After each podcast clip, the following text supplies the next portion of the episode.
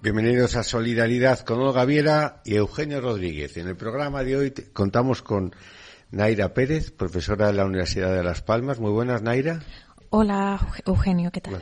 Bien, vamos a hablar de, algo que para mí ha sido muy sugerente y muy interesante, que es el personaje León Felipe y un libro que eh, eh, el título ha variado, ahora nos dirás tú por qué, pero a veces habla de, oraciones y blasfemias incluso, ¿no?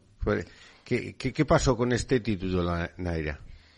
Bueno, eh, se trata del libro Versos y oraciones del caminante de León Felipe, eh, este libro en realidad eh, es el título de dos libros. Él publica la primera versión en 1920 en Madrid y en Nueva York publica la segunda. Versos y oraciones del caminante, volumen 2.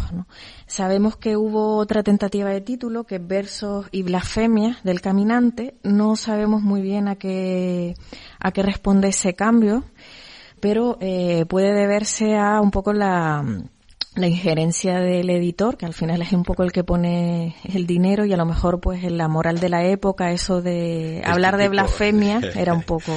El típico escándalo de los buenos, ¿no? Que, que decía no sé quién, ¿no? ¿no? No le pareció adecuado usar la palabra blasfemias.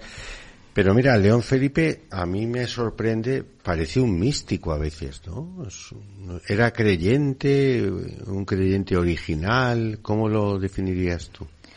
La verdad que León Felipe es uno de estos eh, autores difíciles para la literatura porque no se puede catalogar ni etiquetar en ningún grupo. Él siempre fue como a su aire. A lo mejor por su edad pertenecería a la generación de, del 27, pero él siempre manifiesta que él eh, no le interesaban ni las corrientes ni las modas. Entonces él siempre fue a su aire y una de las características a lo mejor con las que más va a diferir con esa generación y también con la generación de, del exilio, que fue de todos los republicanos que como él se fueron mayoritariamente a América, pues es su fe y su manifestación de como creyente en toda su, su poesía. Y eso es algo que a lo mejor va a chocar con esa generación republicana. Y él mismo siendo pues eh, republicano porque desde México él vuelve a España a, la guerra a luchar y después marcha al exilio, él siempre se, se presenta como un hombre de, fe, ¿no? A lo mejor... estuvo en México antes de, antes de la guerra. ¿Por qué estuvo en México antes de la guerra? Eh, bueno, eh, si quieres te cuento un poquito de, de la vida, ¿no? Venga. León Felipe, lo conocemos como León Felipe, pero no es su verdadero nombre. Su verdadero nombre era eh, Felipe Camino Galicia. Y la verdad que ese primer apellido, el apellido paterno de Camino, da un poco cuenta de, de lo que fue su vida, ¿no? Siempre fue una persona, pues, en, en camino, ¿no? a lo mejor por diversas razones al, eh, en su juventud más un poco buscándose a sí mismo y huyendo un poco de, la, de los valores burgueses que tenía su familia y ya después ya en la segunda parte de su vida por, por el destierro, de, por el exilio, ¿no? Eh, él nace en Tábara, en la provincia de, Zamora, en una familia pequeño burguesa. Su padre era notario y eso va a marcar un poco la vida de toda la familia porque van trasladándose a diferentes sitios por los destinos del padre. Y cuando tiene tres o cuatro años van a Sequeros, a Salamanca y ahí pasa casi toda la infancia. Y por último van a Santander es una familia numerosa y un poco el padre quiere que sus hijos todos estudien, que tengan carrera y él se ve un poco obligado, aunque no quería, a estudiar la carrera y dicen que coge farmacia porque era la más corta que frente a medicina o derecho. Entonces por eso se hace farmacéutico.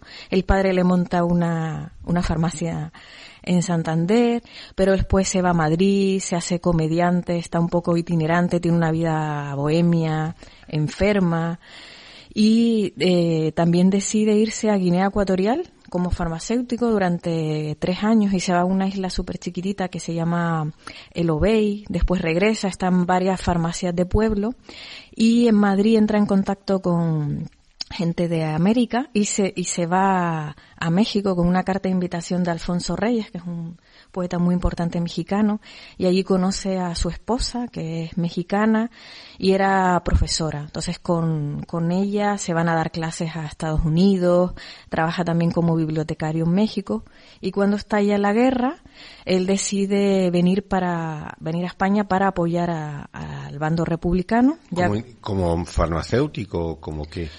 No, mm, él viene un poco, pues, como a, a pronunciarse, a estar ahí eh, como muchos intelectuales, ¿no? De la, ah. de la época, ¿no?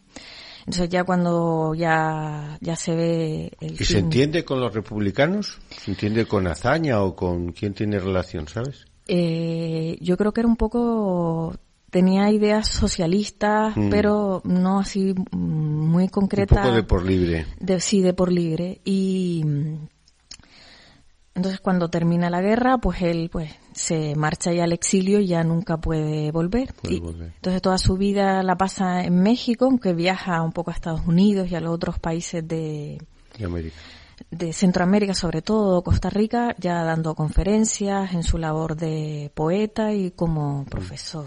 Como poeta súper original, vamos a leer, si te parece, eh, estas palabras de prologuillos, ¿no? Dice, no quiero el verbo raro ni la palabra extraña.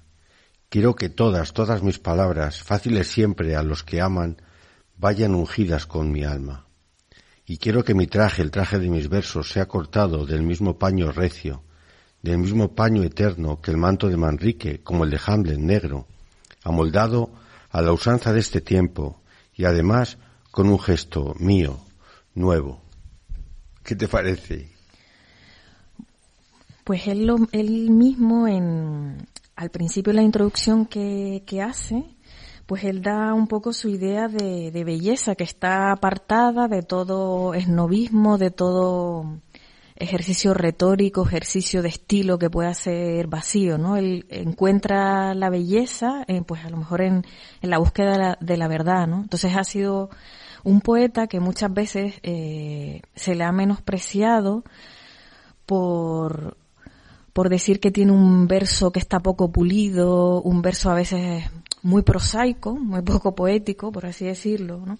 Pero él manifiesta, ¿no? Claramente que todo eso le da igual, que le da igual las modas literarias, las corrientes, los grupos, ¿no? Entonces también su obra, pues, es un ejercicio, pues, de libertad y de autenticidad. Mm. Estamos saltando algunos poetas, algunos poemas sueltos. Lee tú el que a ti te parezca de, de todos esos, de prologuillos. A mí me gusta el, el 11, pero no sé si a ti también te atraes. Dice, más bajo, poetas, más bajo. No lloréis tan alto, no gritéis tanto. Más bajo, más bajo, hablad más bajo. Si para quejaros acercáis la bocina a vuestros labios, parecerá vuestro llanto como el de las plañideras, mercenario. Qué duro, ¿no? luego, luego le iremos con otro poema en el que hace algo parecido, ¿no? Eh, eh, parece como muy crítico con esta cosa muy de los intelectuales, ¿no? De, estar en venta, ¿no? De, que lo económico domine mucho el pensamiento, ¿no? Eh, como las plañideras, vaya crítica tan dura, ¿no? Sí, sí, es que él, lo deja súper claro, ¿no? En esto, en esta introducción. dice, de una belleza ganada desde mi sitio, vista con mis pupilas y acordada con el ritmo de mi corazón, lejos de toda escuela y tan distante de los antiguos ortodoxos retóricos como de los modernos herejes. Herejes la mayoría por un afán incoercible de esnovismo, ¿no? Esnovismo. Es una crítica de eso, por estar, a la moda. Vamos con otro mm, asunto que a mí me, me, resulta muy sugerente. Aquí hay un número 13 que dice que os guíe Dios, que eh, vuelve a esta, esta dimensión creyente, ¿no? Dice, que os guíe Dios y os libre de la engolada voz, que os guíe Dios y os libre del campanudo bozarrón, que os guíe Dios y os libre de caer en los labios sacrílegos de un histrión, que os guíe Dios, y Él que os sacara de mi corazón, os lleve de corazón en corazón. También tiene un, un sentido muy fuerte de, del corazón, ¿no? Y Dios, el corazón, ¿no? eh, parece como que su religiosidad tampoco fuera muy comprometida, ¿no? Es por una parte un hombre comprometido, pero su religiosidad tiene más, más que ver con una relación íntima con Dios, o aquí me equivoco yo.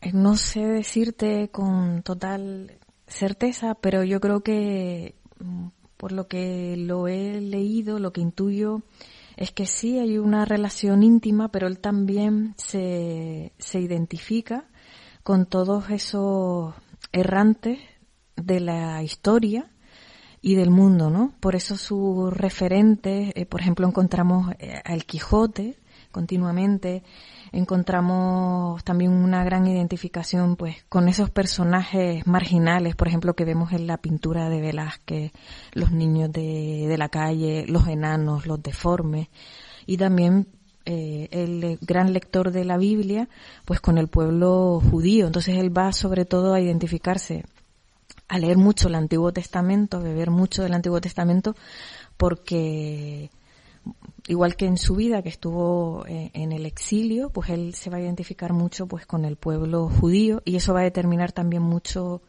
eh, cómo construye en su poesía su diálogo con, Dios. Mm. Eh, ¿Es un tópico o, es verdad que, que lo español, si existe lo español, tiene ese componente que tú acabas de citar, ¿no? El Quijote, los personajes deformes de Velázquez. ¿Eso, eso es así? ¿Es, eh, no, ¿No pasa en otras literaturas tanto como en la española? A lo mejor, pues, en la literatura rusa, en, autores como Dostoyevsky sí está ese, ese espíritu también. es una mezcla de, de gran realismo, pero también de, de, un espíritu también de muy muy de pasión, ¿no? E, ese, ese muy libertario, ¿no? Y muy de eso, ¿no? El, quijotismo, o sea, la vida poco. Yo a veces pienso que eso es una de las características de cualquier pueblo, de en las sociedades, eh, la gente más popular, pues a veces tiene un punto soñador, un punto utópico que es menos frecuente en sociedades pragmáticas, porque decimos, no, los nórdicos frente a los latinos. Pero es que también tienen niveles de renta más altos, formas de vida más, más cuadriculadas, no sé.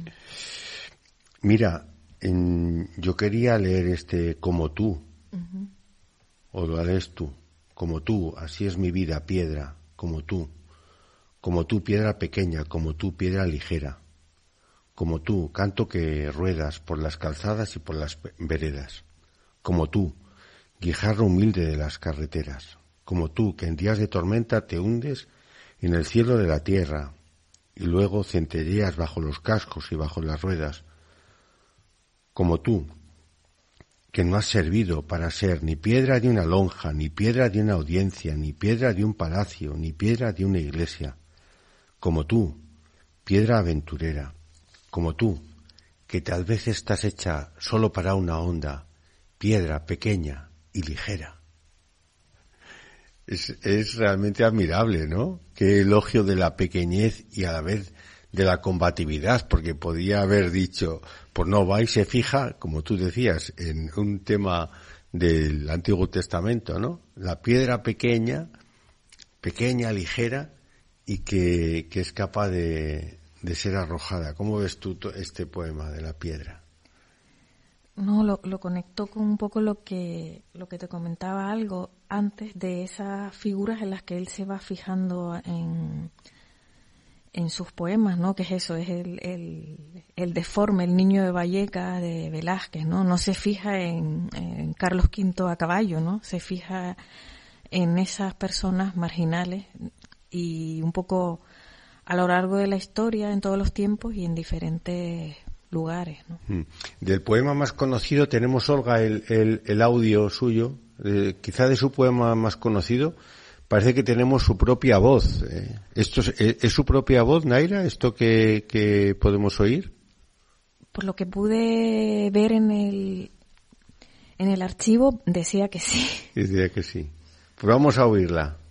Romero solo ser en la vida romero, romero solo que cruza siempre por caminos nuevos. Ser en la vida romero sin más oficio, sin otro nombre y sin pueblo.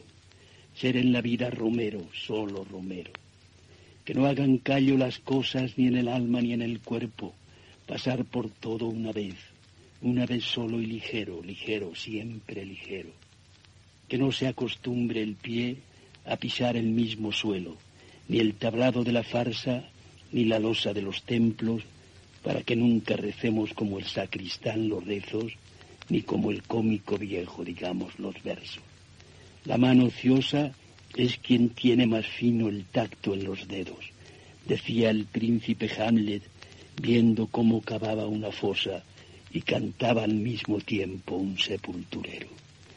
No sabiendo los oficios, los haremos con respeto.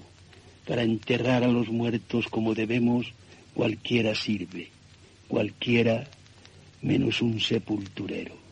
Un día todos sabemos hacer justicia, también como el rey hebreo la hizo Sancho el escudero y el villano Pedro Crespo.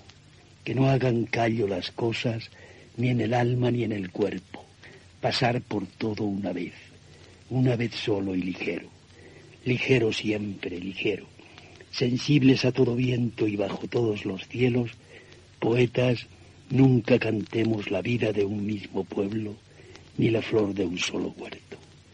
Que sean todos los pueblos y todos los huertos nuestros. No es extraño que, que goce del respeto de la humanidad entera este, este poema, ¿no? Es, ¿Sintetiza de alguna manera a, León Felipe o es, es una flor de un día o, o, cómo, cómo, ves tú este poema dentro de, de León Felipe? Eh, no, yo creo que un poco todo lo que estábamos, todos los temas de los que hemos ido tocando, de,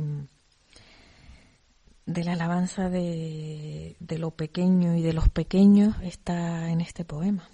Y sin embargo critica a algunos pequeños que se hacen rutinarios. Porque el sacristán tampoco es un grande, el grande es el cura, entre comillas, ¿no?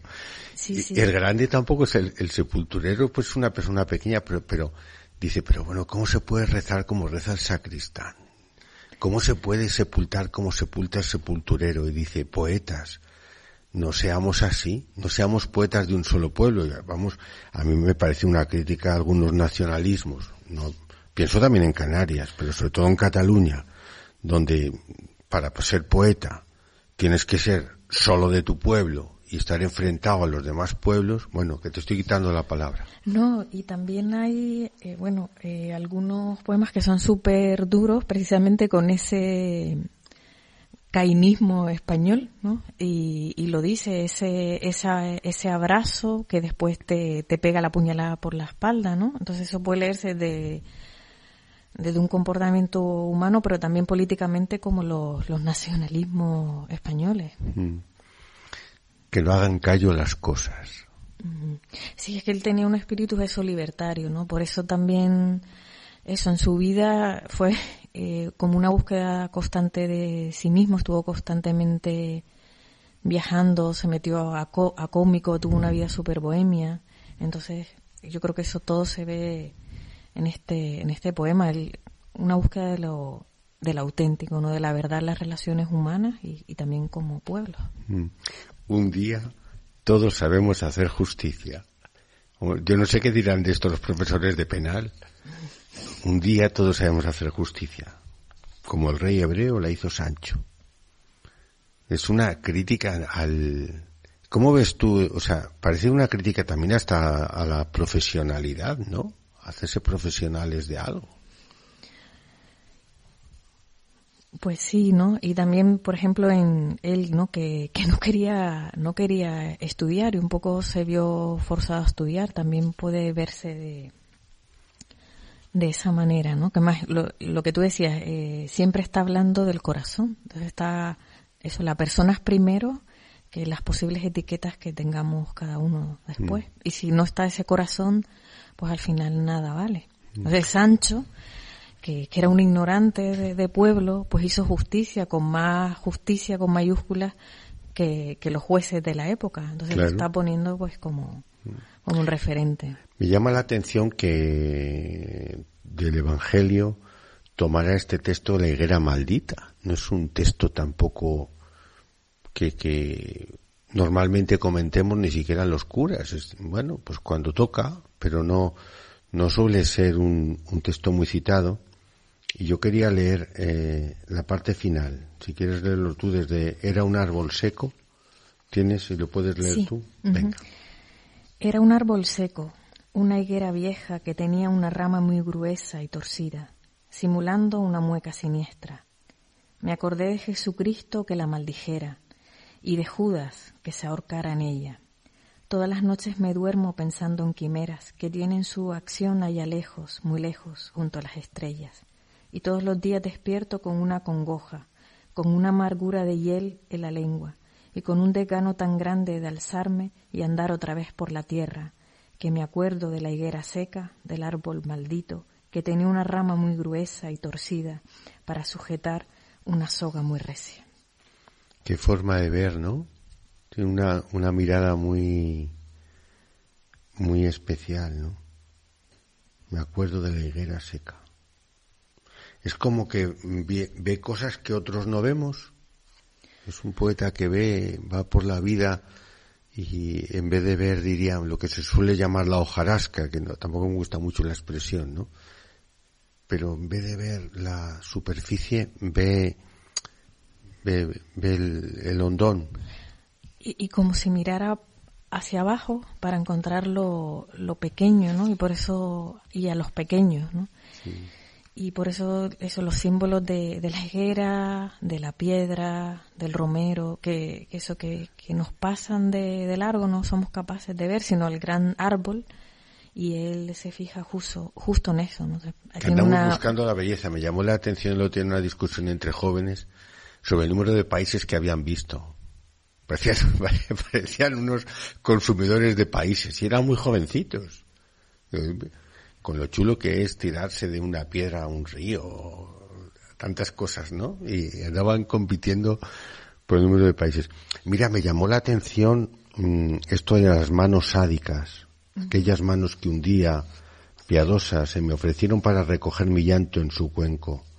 Fueron unas manos sádicas, que luego, cuando ya no tuve lágrimas, con las uñas afiladas se volvieron a buscarme el corazón en el pecho ¿Ha tenido experiencias muy dolorosas? Quizá este, este peregrino eh, que blasfema y reza y hace de todo, ¿esto vendrá de experiencias duras o de cómo puede ver, eh, no sé, decir manos sádicas?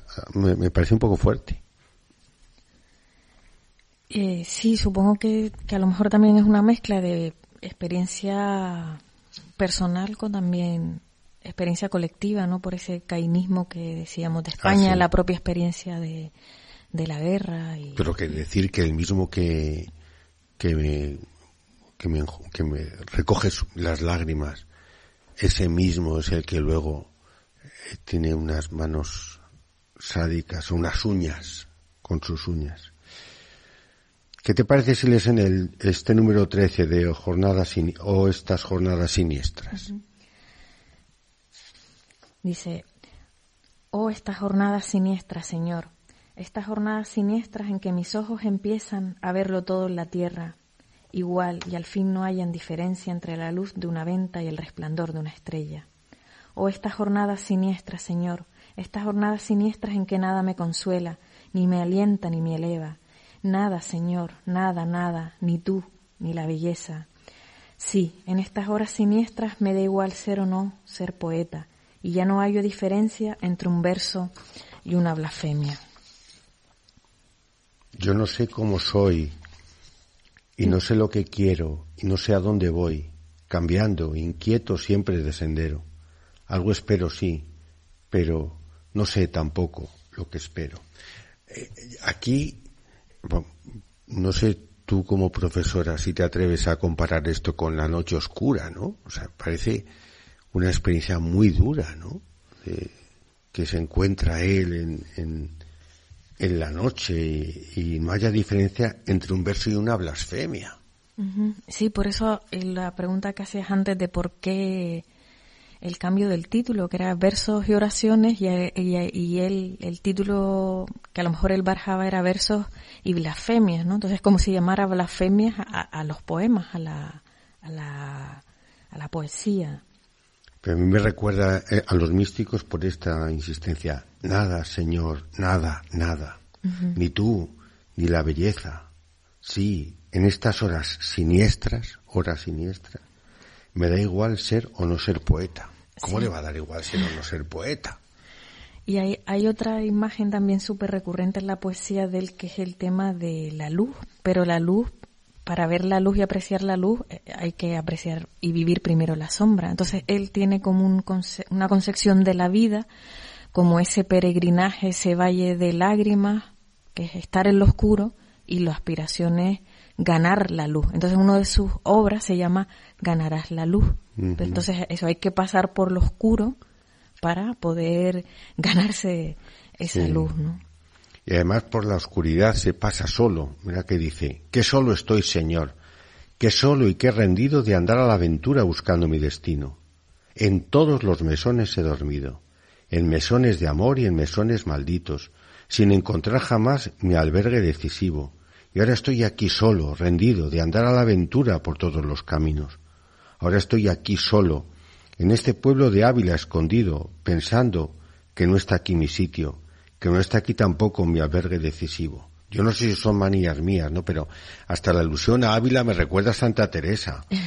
Luego que está, que está solo, que está por todos los caminos. Es que me, recuerda mucho la, la, influencia, bueno, en toda la poesía española, ¿no? Ha influido ese siglo XVI, ¿no? Pero aquí parece como muy claro, ¿no?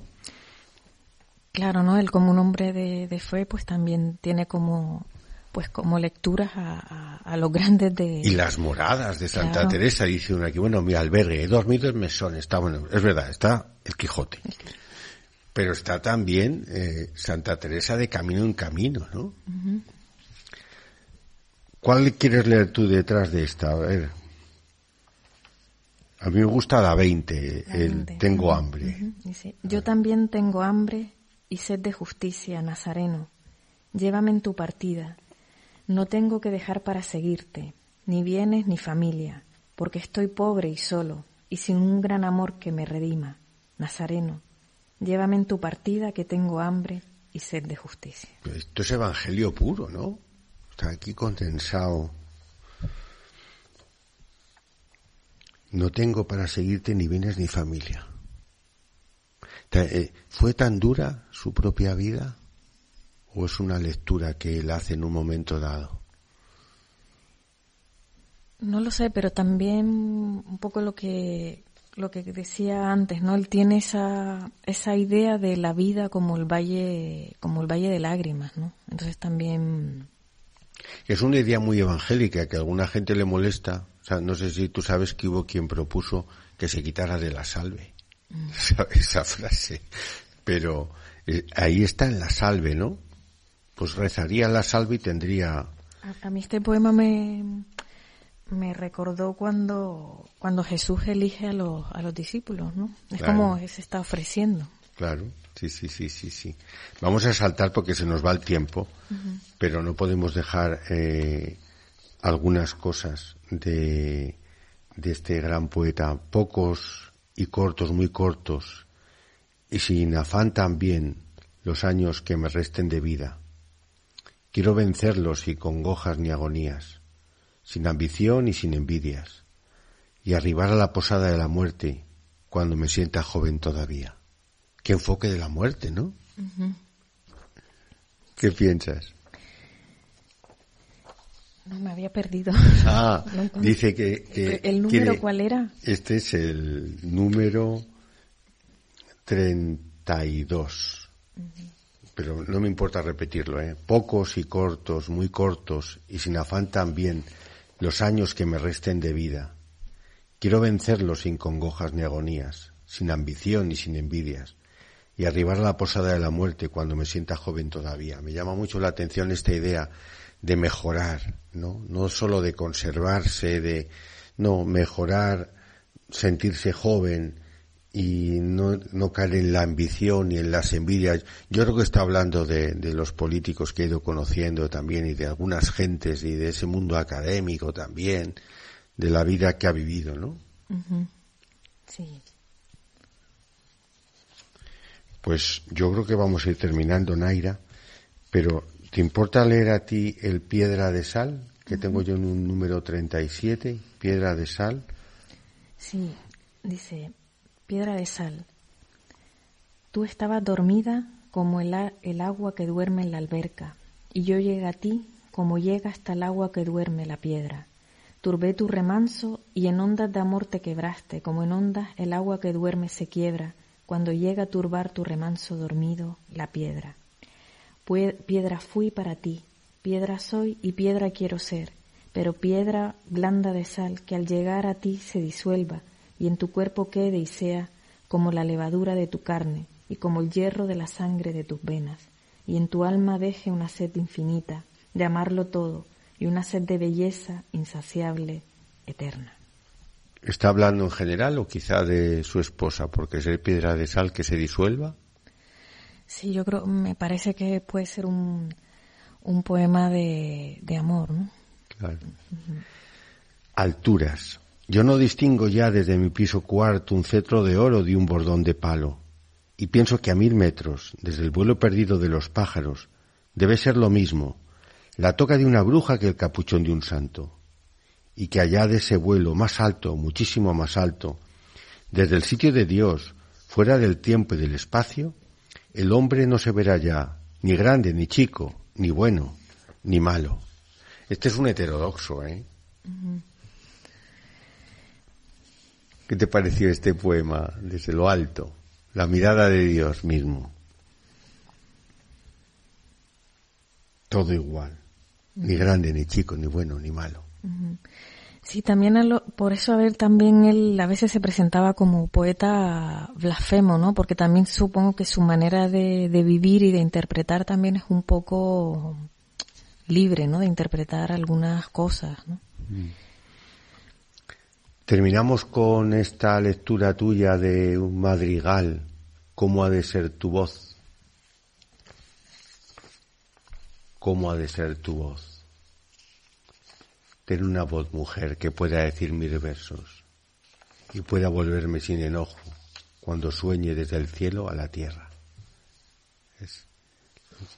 ¿Me dices la...? ¿Te lo, ¿Te lo paso? Venga, y terminamos ahí.